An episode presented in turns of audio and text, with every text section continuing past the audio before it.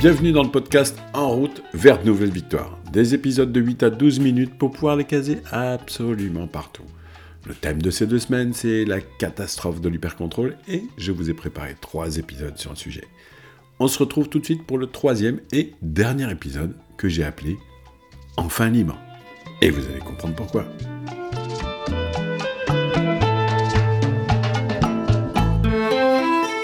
Dans l'épisode précédent, nous avons vu que la nature était forte car en adaptabilité permanente, que rien n'est plus rassurant pour notre cerveau que de se savoir adaptable, que la vélocité d'apprentissage, c'est savoir apprendre dans toutes les, situations et de n'importe qui à tout moment, et qu'il faut impérativement entretenir et développer votre partie la plus souple, car c'est elle qui vous rend indestructible. Dans l'épisode d'aujourd'hui, vous allez découvrir en tout premier la réponse à la devinette d'Albert Einstein quelle est votre partie la plus souple? Puis qu'assouplir sa pensée, c'est s'enrichir, qu'arrêter de parler pour, convaincre peut changer votre vie, et surtout, vous allez oser passer à l'action.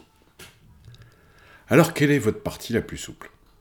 C'est en faisant cet exercice qu'on prend conscience du fait que nous sommes sacrément solides. Quelques os, mais tellement articulés entre eux, et sinon que de la matière souple. On court, on saute, on nage, on se cogne, on tombe. C'est rarement grave. On se répare quasi tout seul, c'est un truc de dingue. Pendant longtemps, j'ai cru que notre partie la plus souple était notre cerveau. Pas d'os au milieu, pas de partie compacte, du liquide. Puis à force de travail, j'ai fini par trouver ce qui pouvait être le plus souple dans notre cerveau. Eh bien, notre partie la plus souple, c'est notre pensée. La pensée est bien notre partie pouvant être la plus souple. J'ai dit pouvant parce que parfois elle peut être un peu trop rigide. Faites une rapide auto-évaluation de la souplesse générale de votre pensée. Observez si vos pensées rigides vous rendent fort ou faible. Faites pareil avec vos pensées souples. Vous sentez-vous plus serein avec une pensée souple ou avec une pensée rigide? Alors, assouplir sa pensée, c'est s'enrichir. L'art de la nuance, c'est de relier deux points éloignés entre eux. Ça peut être deux façons de penser, mais ça peut être aussi deux couleurs, ça peut être deux notes de musique. Pour certains, relier, c'est juste un trait. Pour d'autres, c'est un lien. Ça peut être un fil qui tourne dans tous les sens pour aller de l'autre côté. La nuance harmonise les notes de musique et les couleurs. Prenez le temps de regarder n'importe quelle surface de couleur devant vous.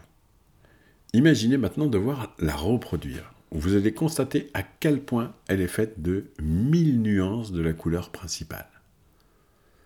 Moi, j'ai un mur blanc devant moi, et si je devais reproduire ce, mur blanc, je crois qu'il me faudrait de la peinture noire. Non pas qu'il est sale, mais il y a du blanc un peu plus blanc, du blanc un peu gris, il y a des nuances de partout. Maintenant, si à chaque fois que vous avez une pensée ou un avis sur un sujet, vous agrandissez légèrement le cercle autour de cette pensée. Légèrement. Vous allez enrichir votre connaissance et vous allez développer votre savoir. Arrêter de parler pour convaincre peut changer votre vie. Vous commencez à comprendre que plus vos connaissances seront enrichies par votre expérience et celle des autres, et plus votre cerveau aura la réaction adaptée naturellement en cas de besoin à chaque fois que quelqu'un est d'accord avec vous, il renforce votre conviction. Mais à chaque fois que quelqu'un est en désaccord avec vous, il vous aide à voir vos connaissances sous un autre angle. Soit ça les renforce, soit vous évoluez. Il est donc très important d'encourager ceux avec qui vous êtes à s'exprimer. Quand quelqu'un me parle, soit j'apprends de lui, soit j'apprends sur moi. Et c'est 100% gratuit et ça, ça n'a pas de prix. Alors à votre avis, est-ce que de parler pour convaincre les autres que vous avez raison est le meilleur moyen de leur donner la parole? Est-ce que vouloir se rassurer en imposant son point de vue permet de générer un échange riche et propice aux apprentissages D'ailleurs, le vrai apprentissage s'écrit en deux mots, apprenti d'un côté et sage de l'autre. Apprenti, sage. Imaginez toutes les situations possibles et regardez virtuellement ce qui se passe. Vous êtes en train d'échanger avec quelqu'un de timide, une personne qui jusqu'ici ne prenait pas la parole, une personne que vous découvrez, une personne qui a une vie, une expérience de vie. Est-ce que vous, impactez positivement cette personne? Est-ce que ça développe votre estime de vous-même et votre confiance en vous? Bien sûr que oui. Imaginez, vous êtes timide et vous vous sentez à l'aise de parler puisque finalement vous n'avez aucune intention de convaincre les gens de penser comme vous. Alors maintenant, il va falloir oser passer à l'action. Je vais remettre l'église au milieu du village, comme on dit chez moi. Pourquoi est-ce que je vous donne tout ça? Pour vous permettre d'utiliser le meilleur moyen du monde pour se rassurer et ne plus jamais avoir de boule au ventre, de crise d'angoisse ou faire des attaques de panique. Alors maintenant, je vais vous demander de mettre les choses en place tout de suite. D'oser passer à l'action, d'implémenter cette façon naturelle de se rassurer tellement plus efficace que l'hypercontrôle. Commencez par dire je, parce que ce que vous dites vous appartient et respectez-le. Vous vous moquez d'avoir raison ou tort, vous voulez seulement confronter ce que vous avez dans la tête pour vous enrichir et devenir de fait plus adaptable encore. Pour continuer, Voyez chaque personne que vous croisez comme aussi riche que la bibliothèque d'Alexandrie et parlez-lui sans vouloir la convaincre. En échange, vous allez vous sentir grandir.